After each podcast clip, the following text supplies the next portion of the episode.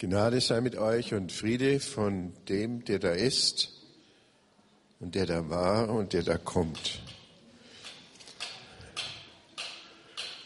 Wir haben heute einen ganz kurzen Predigtext, der heißt, betet ohne Unterlass. Der Inhalt ist allerdings da nicht so kurz. Ähm, dieses Wort hat einen russischen Bauern sehr beschäftigt auf den wir nachher noch kommen. Der ist durch das Land gezogen, das unendliche Russland, und hat gesucht und gefunden. Es geht also heute nochmal um das Gebet. Das ist unser Thema überhaupt. Das war es letzten Sonntag ja auch schon. Da waren wir nicht da. Aber haben an euch gedacht. Also, jeder muss seinen persönlichen Stil, seine eigene Spiritualität als Christ finden. Ohne Regeln, freilich, geht es dabei nicht ab. Diese Regeln sind kein Zwang, sondern, denke ich, eine Hilfe. Wer auf Regeln für sein geistliches Leben verzichtet, der gerät ziemlich schnell in Schlamperei, wie ich das von mir selber weiß und die Verbindung von Gott droht abzureißen. Nicht, dass Gott seine Hand von uns abzieht, aber wir spüren ihn immer weniger. Das frühere Elend unserer Orientierungslosigkeit kehrt zurück. Was ist äh, im geistlichen Leben, im Gebetsleben, äh, trotz aller persönlichen Besonderheiten, die es geben muss, äh, vor allem zu beachten. Henry Nauen, nach dessen Buch wir uns hier hauptsächlich richten, der schreibt, es gebe bei allen wichtigen und vorbildlichen Betern drei Grundregeln. Erstens, wichtig ist das Wort. Das Wort Gottes meint er in der Bibel. Zweitens, das Schweigen, mit dem man dann auf in sich hineinhört und auf Gott hört und drittens Anleitung. Schauen wir einmal auf das erste, das Wort. Wir sollen also uns mit dem Wort Gottes beschäftigen. Äh, eine Zwischenbemerkung. Beim Gebet geht es nicht nur um Worte, die wir an Gott richten sondern um eine grundsätzliche Offenheit für die Gegenwart und die Liebe Gottes. Also, wir sollen unsere Aufmerksamkeit auf das Wort Gottes richten, in der Bibel lesen. Dabei geht es jetzt, wenn wir fragen, was bewirkt das, nicht darum, dass wir das analysieren oder debattieren, sondern wir sollen es einfach auf uns einwirken lassen. Wir sollen es meditieren. Meditieren heißt in die Mitte stellen, umkreisen. Ein Beispiel wird immer, als Beispiel wird immer Maria, die Mutter Jesu genannt, von der es im Lukasevangelium dann am Abschluss der Weihnachtsgeschichte heißt, Maria aber bewahrte alles, was geschehen war, in ihrem Herzen und dachte darüber nach. Luther hat übersetzt, sie bewegte das in ihrem Herzen. Sie hat es nicht zergliedert, und, aber sie hat äh, gefragt, was wird daraus geschehen? Was wird Gott mit meinem Leben machen? Aus dem Kind, das sie geboren hat was bedeutet das für mich und für andere. Maria aber bewahrte alles, was geschehen war, in ihrem Herzen und dachte darüber nach. Punkt zwei, das Schweigen. Das Schweigen, wenn wir das Wort Gottes gehört haben und ins aufgenommen haben, das äh, Wort Gottes bewegen, äh, ist kein leeres Schweigen sondern es ist Gott zugewandt. Der Beter hört, möchte auf die Stimme Gottes hören. Natürlich, das äh, erfährt jeder immer wieder. Ähm, wenn man schweigt, dann melden sich sofort viele Gedanken. Dinge, die man tun will oder die man unterlassen hat oder was einen sonst eben bewegt. Und das gilt es aber jetzt auszublenden. Da dürfen wir nicht dran hängen bleiben. Das müssen wir von uns weisen. Manchmal äh, stellt sich dann das Gefühl ein, man würde nutzlos Zeit vergeuden. Der Henry Nouwen schreibt, uns unnütz und still vor Gott zu befinden, gehört zum innersten Wesen allen Betens. Also nicht unruhig und äh, nervös werden, wenn, wir uns, wenn ihr euch unnütz fühlt und in der Stille, sondern das gehört einfach dazu. Beten heißt, wie gesagt, auch nicht Gott ständig anzureden und ihm unsere Wünsche oder Ängste mitzuteilen. Aber in der Stille wird Gottes Stimme und Gegenwart immer deutlicher. Und manchmal ist es dann so, dass wir Gottes Gegenwart genießen können. Wie man die Gegenwart eines geliebten Menschen genießen kann. Man muss nicht immer mit dem unablässig reden. Das wissen die Ehepaare oder Eltern. Reicht es oft, wenn sie ihr Kind zuschauen, wenn das spielt und zufrieden ist. Und so ist es auch mit Gott. Das gibt es da im geistlichen Leben auch. Das dritte ist Anleitung. Damit wir Gottes Wort in der Schrift und im Schweigen nicht missdeuten, die Eindrücke, die uns von ihm herkommen, brauchen wir eigentlich einen Anweiser, einen Helfer, einen Mitchristen, dem wir mitteilen können, was wir da erfahren und der mit uns beurteilen kann, was wir als Botschaft Gottes daraus entnehmen sollen oder auch weglassen sollen. Manche Dinge sind nicht von Gott und dann kann ein anderer das viel besser beurteilen, ob wir, das äh, annehmen dürfen oder nicht. Es geht eigentlich bei diesem Anweiser nicht um eine Kontrolle, sondern es geht vielmehr um Ermutigung, Kontrolle ein bisschen, das muss sein, um das, das Unbrauchbare auszusortieren. Aber ich denke, Ermutigung wäre viel wichtiger. Wenn wir das Anregen des Geistes in uns äh, anderen mitteilen, kann der uns ermutigen, das umzusetzen. Häufig haben wir äh, Hemmungen und sagen, das ist ein ganz verrückter Gedanke, der bringt jetzt überhaupt nichts. Ich spinne ein bisschen und so weiter und lass es sein. Äh, und dann verwerfen wir vielleicht wichtige Anregungen, wenn jetzt ein, wenn ein anderer jetzt das weiß und, und mithört oder mitgeteilt bekommt, kann der sagen, mach an dem Punkt weiter. Das ist eine wichtige Sache für dich oder für deine Umwelt, deine Gemeinde oder wo immer du bist. Also eine Ermutigung. Ich denke, dass ganz viele gute Ideen schlicht dadurch verloren werden, weil wir sie selber verwerfen. Nicht, dass Gott nichts sagt und uns mitteilt, sondern dass wir das äh, aus Angst äh, missverstanden zu werden, nicht weitergeben. Es ist wichtig, äh, die inneren Erlebnisse und Träume und Ideen äh, weiterzusagen und bestätigt zu bekommen und zur Umsetzung ermutigt zu werden.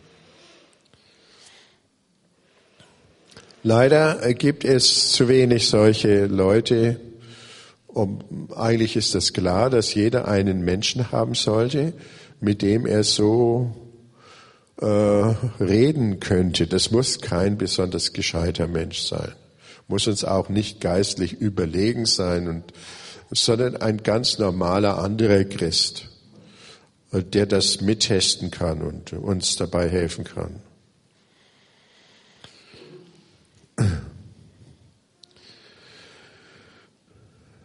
Manchmal äh, kann man das auch, äh, seine eigenen Gedanken, wer so keinen Austauschpartner hat. Es ist jetzt eine Aufforderung, gibt es irgendjemand in deiner Umgebung, mit dem du dich austauschen kannst? Ähm, wenn man keinen Austauschpartner hat, kann man die geistlichen Traditionen der Christenheit anzapfen. Es gibt viele Leute, äh, viele Christen, die haben äh, bemerkenswerte Biografien geschrieben. Deswegen ist es wichtig, die äh, Biografien der Christenheit sich zur Hand zu nehmen. Schon im Altertum, zum Beispiel die Erfahrungen der Mönchsväter in der ägyptischen Wüste oder in Griechenland oder in Italien, wo immer sie waren. Ähm, oder auch äh, Anregungen aus die, die großen Heiligen des Mittelalters.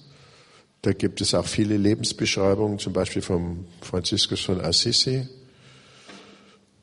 Vielleicht wäre es gut, wenn jeder so einen Spezialheiligen hätte, mit dem er sich ein bisschen mehr beschäftigt als üblich und sich so ein Buch kauft und vielleicht, dass man das austauscht dann.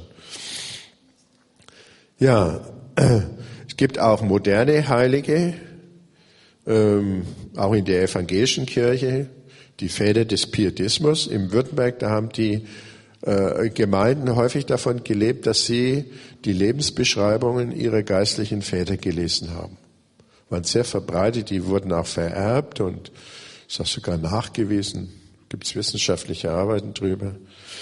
Äh, die waren sehr belesen, die Pietisten.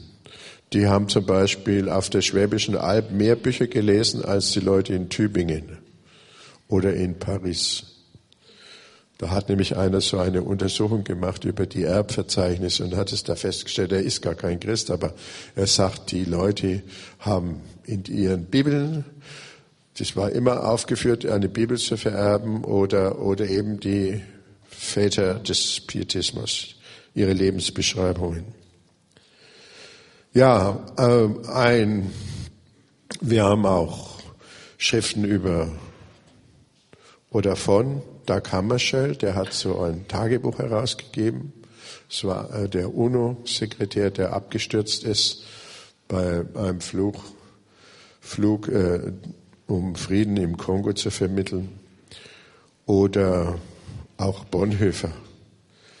Solche Dinge sind sehr gut, weil man an äh, den, äh, diesen großen Christen eben merken kann, äh, was sie gedacht haben und da kommen auch ganz manchmal verrückte Sachen heraus, die dem normal rational denkenden Menschen nicht einleuchten, aber wo man sagt, so was ähnliches ist mir auch schon gekommen und man fühlt sich dann bestätigt und man wagt sich das umzusetzen. In den letzten Jahren sind auch die Traditionen der östlichen Christenheit, der Orthodoxie, immer mehr beachtet worden. Die haben ja eine anderthalb tausend Jahre alte Tradition der Mönchsväter, angefangen von den Mönchen äh, in Ägypten und auf dem Sinai und in, auf dem Athos, in Griechenland und später, um das Jahrtausend haben ja die Russen die, die, den orthodoxen Glauben angenommen, dann geht es in Russland weiter. Man muss sagen, das ist sehr beeindruckend, weil äh, vor allem die Orthodoxie äh, äh, eine Kirche war, die durch unendliches Leiden hindurchgeführt wurde. Äh, die Russen wurden seit 1242 von den Mongolen überrannt und waren 200 Jahre denen unterworfen, bis sie sich dann wieder befreien konnten. Und die Christen haben natürlich äh, darunter auch sehr gelitten. Und später die Griechen waren den Türken untertan und auch die Balkanvölker, die Bulgaren und Rumänen und so weiter. Und äh, sie haben das eigentlich nur durchgestanden, weil sie eine innere Kraft entwickelt haben, äh, Dinge zu ertragen, die uns, denke ich, unerträglich erscheinen. Ähm, da gibt es eine besondere Bewegung, die heißt Hesychasmus. Hesychia heißt, äh, ist ein griechisches Wort und heißt auf Deutsch Ruhe. Die Leute haben in Gott geruht. Äh, das ist wohl auf dem Artus entwickelt worden oder schon früher. Und das hat im 19. Jahrhundert dann äh, zu einer neuen Blüte in dem geistlichen Leben in äh, der Orthodoxie geführt. Eine besondere Rolle hat ein Buch gespielt, das heißt Die aufrichtigen Erzählungen eines russischen Pilgers. Das ist seit 30 Jahren ins Deutsche vollständig übersetzt und man kann das lesen. Ähm, und äh, ich lese jetzt dann einiges aus diesem Buch vor, was der Henry Nauen zitiert. Wahrscheinlich handelt es sich um einen russischen Bauern, der also gesucht hat, der hat also in der Bibel gelesen, betet ohne Unterlass und jetzt hat er sich aufgemacht und gesucht, was das bedeutet. Für äh, den äh, normalen Verstand ist das ja überhaupt nicht äh, zu akzeptieren, aber er wollte das wissen. Er hat viele Predigten gehört, schreibt er. Also dieser russische Bauer hat es dann einem, wahrscheinlich, man kennt seinen Namen nicht, einem Mönch diktiert und der hat das Buch äh, also verfasst. Ja, also dieser russische Bauer hat also viele Predigten gehört, die haben ihm aber nicht viel gebracht äh, und hat auch Leute befragt, die konnten ihm auch nicht richtig weiterhelfen. Und zuletzt kam er zu einem Starets. Ein Starets ist so eine Art Einsiedler, ähm, äh, der später dann äh, Seelsorge Aufgaben übernommen hat. in Russland gab es viele Staaten, so heißt der Plural davon. Zu denen sind die Leute regelmäßig gepilgert, die waren die Beichtväter und äh, äh, Seelsorgeberater vieler, vieler Menschen. Also dieser Bauer ist auch äh, zu einem Starets gekommen und der hat eben aus einem Buch vorgelesen, das Simeon, der neue Theologe, geschrieben hat. Und da heißt es, Setz dich still und einsam hin, neige den Kopf, schließ die Augen, atme recht leicht, blicke in deiner Einbildung in dein Herz, führe den Geist, das heißt das Denken, aus dem Kopf ins Herz. Beim Atmen sprich leise die Lippen bewegend oder nur im Geist, Herr Jesus Christus, erbarme dich meiner. Das ist das Jesusgebet. Herr Jesus Christus, erbarme dich meiner. Gib dir Mühe, alle fremden Gedanken zu vertreiben. Sei nur still und habe Geduld und wiederhole diese Beschäftigung recht häufig. Nachdem er, der Starretz, seinem Besucher das vorgelesen hatte, gibt der Staritz ihm die Anweisung, das Jesusgebet 3000 Mal täglich zu sprechen, dann 6000 Mal, dann 12.000 Mal und schließlich so oft er wolle. Der Pilger ist ganz glücklich, einen Meister gefunden zu haben und folgt gewissenhaft seinen Unterweisungen. Er sagt, unter seiner Leitung verbrachte ich den ganzen Sommer unablässig im mündlichen Jesusgebet und war sehr ruhig. Des Öfteren träumte ich davon, dass ich das Gebet verrichtete, geschah es aber am Tag, dass ich irgendjemand traf, so erschienen mir alle ohne Ausnahme so lieb und nahe, als wären sie meine Verwandten. Ich dachte an nichts anderes als an das Gebet, welchem auch mein Verstand sich zuzuwenden begann, während ich im Herrn, Herzen ganz von selbst zeitweise eine Wärme und ein angenehmes Gefühl verspürte. Jetzt ist der Starets gestorben und der Bauer muss wieder weiterziehen von Stadt zu Stadt. Das Gebet hat ihm wieder, immer wieder Kraft gegeben, mit allen Widrigkeiten des Pilgerlebens fertig zu werden und verwandelte alle Schmerzen in Freude. Er schreibt, mitunter gehe ich meine 70 Verst, 40 Kilometer sein, am Tage manchmal auch mehr und fühle gar nicht, dass ich gehe. Ich fühle aber nur, dass ich das Gebet verrichte. Fährt mir eisige Kälte durch die Glieder, so beginne ich das Gebet angespannter herzusagen und bin bald vollkommen erwärmt. Martert mich der Hunger, so rufe ich den Namen Jesu Christi häufiger an und vergesse, dass ich essen wollte. Bin ich krank oder fühle ich ein Reißen im Rücken und in den Beinen, so beginne ich auf das Gebet hinzuhorchen und spüre den Schmerz nicht mehr. Wenn mich jemand beleidigt, so denke ich daran, wie süß das Jesusgebet ist. Zugleich ist die Kränkung und aller Zorn geschwunden. Und ich habe alles vergessen. Gute Anweisung, wenn man in Wut gerät. Der Pilger gibt sich allerdings keinen Illusionen hin. Er ist sich bewusst, dass sein Gebet trotz dieser Vorgänge noch nicht im Vollsinn zum Herzensgebet geworden ist. Herzensgebet ist dann die Steigerung des Jesusgebets. Der Staretz hatte ihm gesagt, all diese sinnenhaften Erlebnisse seien natürlich und künstlich von der Gewohnheit erzeugt. Für das Herzensgebet, sagt er, warte ich der Stunde des göttlichen Willens. Nach vielen vergeblichen Bemühungen um Arbeit und eine Bleibe fasst der Bauer den Entschluss, zum Grab des heiligen Innozenz von Irkutsk in Sibirien zu ziehen. Sibirien war damals ein sehr einsames Land und da hat er also viel Zeit, während des Gehens immer das Jesusgebet zu sprechen. Auf diesem Weg geschieht es dann, dass der Pilger zum ersten Mal das Herzensgebet erlebt. In sehr lebendigen, schlichten und unumwundenen Worten erzählt er uns, wie es dazu kam und wie es ihn in die innigste Beziehung zu Jesus brachte.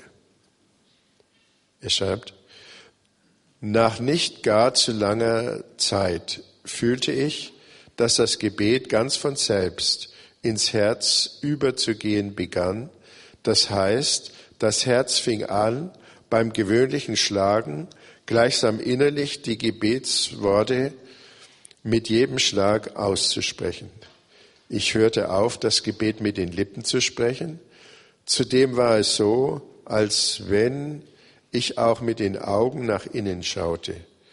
Dann fühlte ich einen feinen Schmerzen im Herz, im Geist aber eine solche Liebe zu Jesus Christus, dass es schien, ich wäre ihm, wenn ich ihn irgendwo getroffen hätte, gleich zu Füßen gefallen, hätte sie nicht aus meinen Händen gelassen, hätte sie geküsst und ihm unter Tränen gedankt, dass er mir mit seinem Namen in seiner Gnade und Liebe mir, seinem unwürdigen und sündigen Geschöpf, einen solchen Trost gewährte.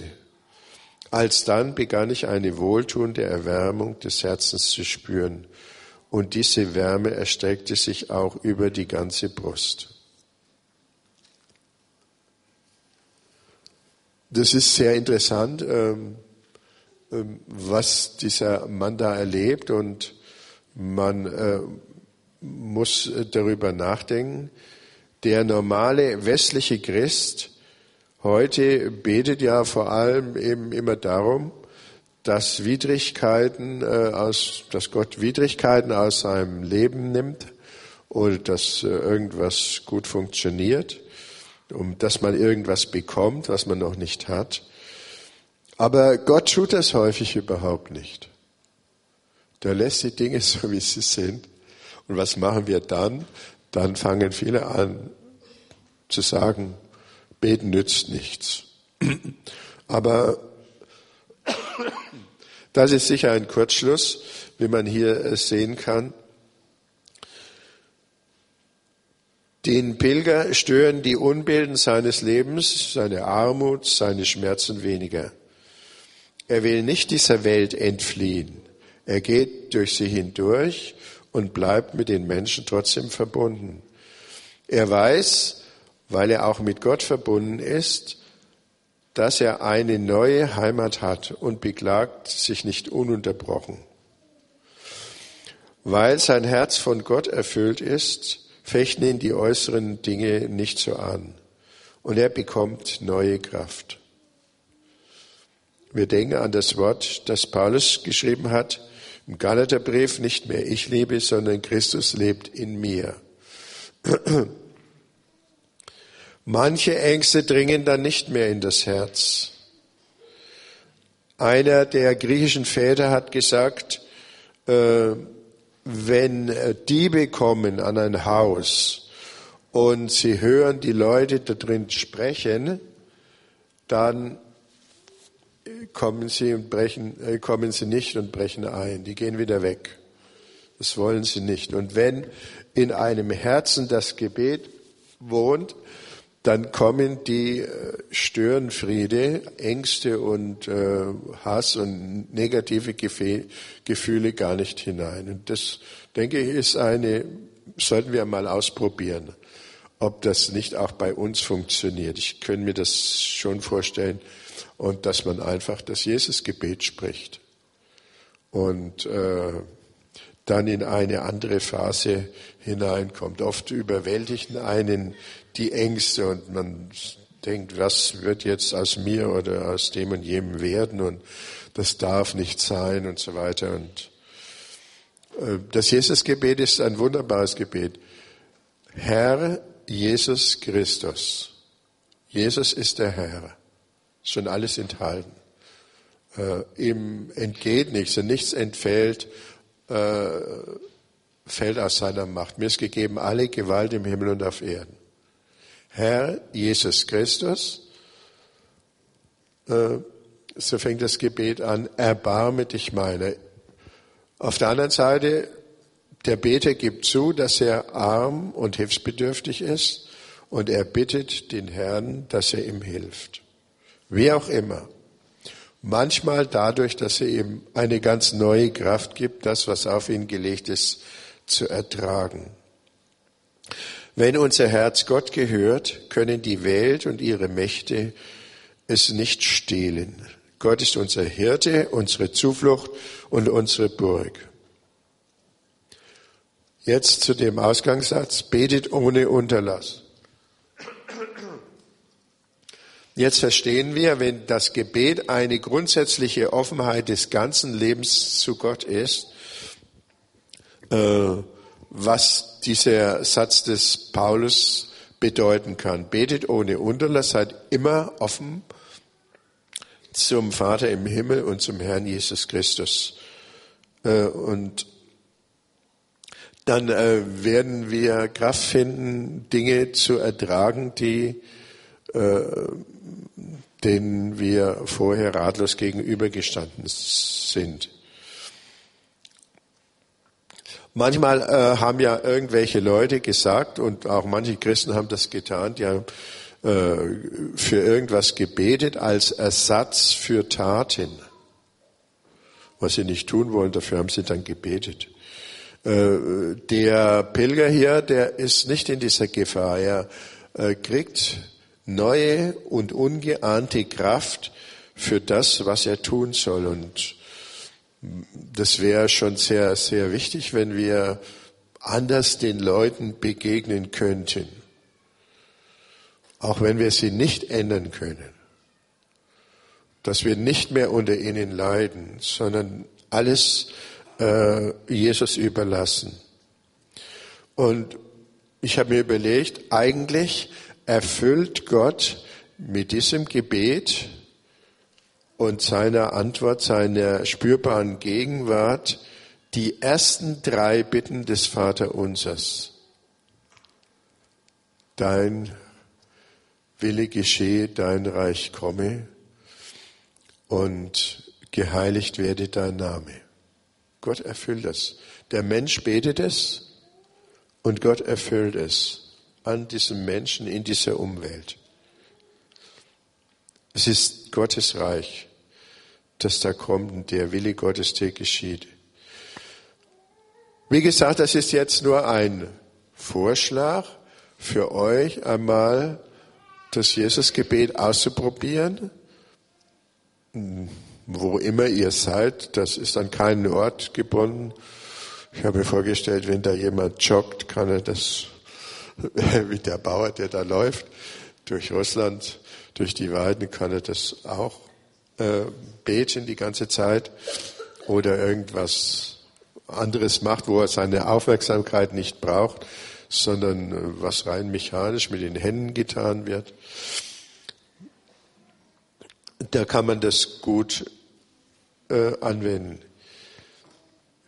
Die Ostkirche hat, also, ich denke, manchmal äh, ist es auch ganz gut, wenn man äh, die Dinge, die man bisher geübt hat, einmal ein bisschen überdenkt und auch mal was Neues ausprobiert. Ich möchte niemand irgendwie was ausreden, was der nicht will äh, und was ihm wertvoll ist und einreden, was er nicht will, sondern seid ganz locker und probiert es mal. Das können wir jetzt gleich machen. Äh, wir blenden jetzt dann einen Text äh, auf auf äh, die Leinwand und ihr lest den. Das sind Worte aus dem Philipperbrief. Und dann äh, betet einmal sieben Minuten. Es ist lang. Äh, sieben Minuten sind sehr lang für uns moderne Menschen. Betet mal sieben Minuten. Das Jesusgebet steht dann drunter. Und dann feiern wir das Abendmahl.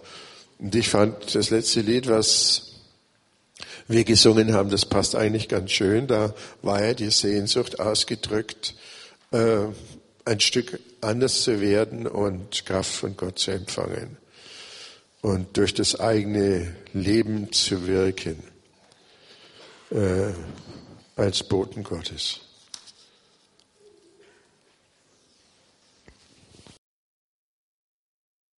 So, die erste Ansage für euch ist die, dass wir an den Wochenenden im Advent 24-7 Gebet anbieten. Das heißt, Gebet 24 Stunden rund um die Uhr von Freitag 22 Uhr bis Sonntag 22 Uhr. Der Ort wird sein in der Heuwachstraße 11. Das ist da, wo die WUP sind, die, der Treffpunkt für die Wohnungslosen und Bedürftigen. Genau. Da wird ein Gebetsraum eingerichtet sein. Man kommt rein per Schlüssel in einem Schlüsseltresor, der an der Eingangstür dann da sein wird. Jedenfalls, wenn ihr da noch Fragen habt oder Ansprechpartner braucht, das ist der Markus Prinz und die Martina Aschoff. Also nächsten Freitag, 22 Uhr, geht's los. Dann das zweite Schmankerl, was ich euch ähm, anbieten darf, das ist von den Christen im Beruf. Da kommt am Samstag, den 1.12., eine Frau, die heißt Maria Prian, von 9.30 Uhr bis 13.30 Uhr. Ich weiß nicht, wer die Maria Prian kennt. Das ist eine Frau, die kommt aus der charismatischen Richtung. Aber ähm, ich denke, das wird ein Vormittag, der nicht langweilig wird, weil sie ist eine sehr charismatische, powervolle Frau und hat viel zu erzählen, hat schon viel erlebt und aufgebaut. Dann ähm, der Arne hatte eine Ansage, die bringen wir vielleicht vorher noch. Okay. Wer von euch weiß, was er an Silvester schon tut? Kaum einer. Das heißt Gegenprobe. Wer weiß noch nicht, was er an Silvester tun soll, wie er Silvester verbringen soll. Für euch ist diese Ansage. Ich habe was ganz Spannendes für euch, was ganz Besonderes was ja Susanne und mir so gut gefällt, dass wir schon das zehnte Mal in Folge dort sind zu Silvester, über die Silvestertage. Das Ganze beginnt am 28. Dezember und geht dann bis zum 1. Januar. Silvester Alternativ auf Schloss Graheim. Super Sache. Impulsreferate, es gibt Workshops, es gibt Zeit, Gelegenheit, auch in die Ruhe zu gehen, vielleicht auch mal jemanden zu treffen für die Seelsorge. Ruhe für das Gebet, wie wir heute gehört haben, ist sehr wichtig, das auch mal zu finden. Das ist wirklich Silvester alternativ, ohne den Lärm der Stadt.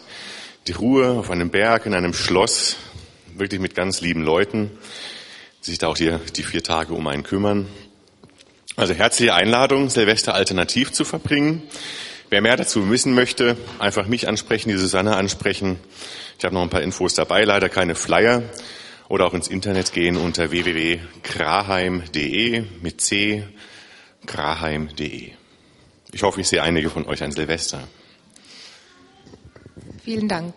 Jetzt kommt der große Block. Das kommende Wochenende haben wir hier was ganz Besonderes in Elia. Der Peter fängt an. Ähm, es gibt ja diesen äh, Spruch in Johannes 1, was kann aus Nazareth schon Gutes kommen? Das wissen wir inzwischen, dass aus Nazareth einiges Gute gekommen ist, aber manchmal fragt sich der eine oder andere von uns, was kann aus Amerika schon Gutes kommen?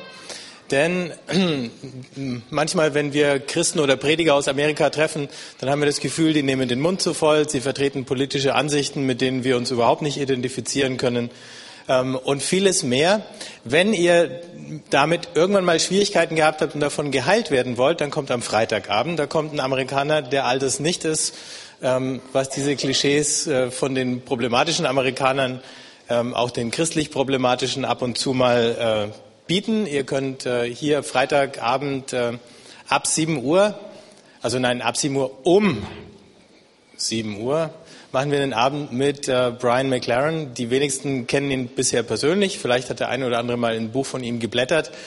Ähm, aber ganz herzliche Einladung, euch das nicht entgehen zu lassen. Das ist sicher ähm, so von dem, was wir in diesem Jahr machen, von den Gästen das absolute Highlight. Also herzliche Einladung. Ihr könnt gerne auch Freunde oder Bekannte äh, aus anderen Gemeinden oder so einladen. Ich habe denen in Erlangen jedenfalls schon eine Mail geschickt und sie eingeladen dazu. Der Brian wird dann noch bis zum Sonntag da sein. Wir machen mit äh, Gästen aus ganz Deutschland dann so ein kleines Forum. Da stand ja auch einiges schon auf unserer äh, Homepage zu lesen. Aber da kommen ungefähr 70 Leute aus dem ganzen Land. Wir würden gerne noch ein paar mehr anbieten, äh, irgendwo privat unterzukommen, wenn ihr für diesen entweder von Freitag auf Sonntag oder von Samstag auf Sonntag äh, eine Übernachtungsgelegenheit noch zur Verfügung stellen könnt. Die Sonja hat schon ein paar von euch auf ihrer Liste, dankenswerterweise. Aber falls sich das jemand heute noch kurzfristig überlegt, ist es auch immer eine tolle Sache. Ihr lernt interessante Leute kennen und äh, führt wahrscheinlich das eine oder andere interessante Gespräch und für dieses auch eine tolle Sache, wenn Sie nicht hier in irgendeins von den äh, ausgebuchten und äh, fast schon überfüllten Hotels gehen müssen. Äh, denn an dem Wochenende haben wir festgestellt, ist der Bär los in den Erlanger Hotels. Ob es der Christkindlesmarkt ist, ob Siemens die Bösen sind oder so. Wir wissen es nicht, aber ihr könnt aushelfen. Und schließlich das letzte Highlight für den Sonntag ist der Lebensart-Gottesdienst. Wir haben noch ungefähr 600 Flyer da hinten liegen, die kamen etwas spät. Helft uns, die rauszubringen. Das heißt, nehmt euch nicht nur einen mit, sondern ungefähr zehn. Ja? Oder, oder nehmt einen Packen mit und legt ihn in die Stadtbücherei, in euer Lieblingscafé oder zu eurem Bäcker oder so. Die nützen uns nur noch bis zum Sonntag was. Thema ist Luftschlösser. Da kann sich jeder was drunter vorstellen. Oder du kannst dir alles drunter vorstellen, aber wir erzählen dir dann, wie es wirklich ist. Okay. Okay, und jetzt kommt die letzte Ansage. Wir haben heute gemeinsames Mittagessen für die, die letzten Sonntag da waren und das schon gehört haben. Und zwar sieht es so aus, alle, die Mittagessen wollen, haben heute was zu essen mitgebracht und ihre eigenen Teller und ihr eigenes Besteck. Wenn jetzt aber jemand da ist, der vielleicht doch gerne mitessen würde, es gibt noch Brezen und Wiener gegen einen kleinen Unkostenbeitrag. Also da könnt ihr euch dazusetzen. Das Ganze ist so gedacht, wir essen unten im Plenumsraum, in diesem großen Abenteuerlandraum. Das Essen beginnt um zwölf bis 12.45 Uhr. Danach wird abgeräumt, so dass um halb zwei wirklich die Türen zu sind und die Leute heim, daheim sind. Wer, ähm, es braucht jetzt schon Helfer unten im Plenumsraum, die bereit sind, Tische und Stühle zu stellen. Genau. Und vielleicht noch, wer jetzt spontan da bleibt zum Essen und sich Besteck aus der Küche holt und Teller, der muss das auch selber wieder abspülen. Ja? Ansonsten gibt's jetzt hinten noch Kaffee und ich bitte euch aufzustehen, dann beten wir noch einen Segen gemeinsam. Oder ich bete den Segen. Bitte? Ja. Herr, du hast immer Brot für den kommenden Tag gegeben. Und obwohl ich arm bin, glaube ich heute. Herr, du hast immer Kraft für den kommenden Tag gegeben. Und obwohl ich schwach bin, glaube ich heute. Herr, du hast immer Frieden für den kommenden Tag gegeben. Und obwohl mein Herz ängstlich ist, glaube ich heute. Herr, du hast mich in Prüfungen immer bewahrt und nun versucht, wie ich bin, glaube ich heute. Herr, du hast immer den Weg gewiesen für den kommenden Tag. Und auch wenn er verborgen ist, glaube ich heute. Herr, du hast meine Dunkelheit immer erhellt auch wenn die Nacht gekommen ist, glaube ich heute. Herr, du hast immer geredet, wenn die Zeit reif war. Auch wenn du jetzt schweigst, glaube ich heute. Und in diesem Wissen und im Segen des Herrn wünsche ich euch einen schönen Sonntag und eine gesegnete Woche. Tschüss.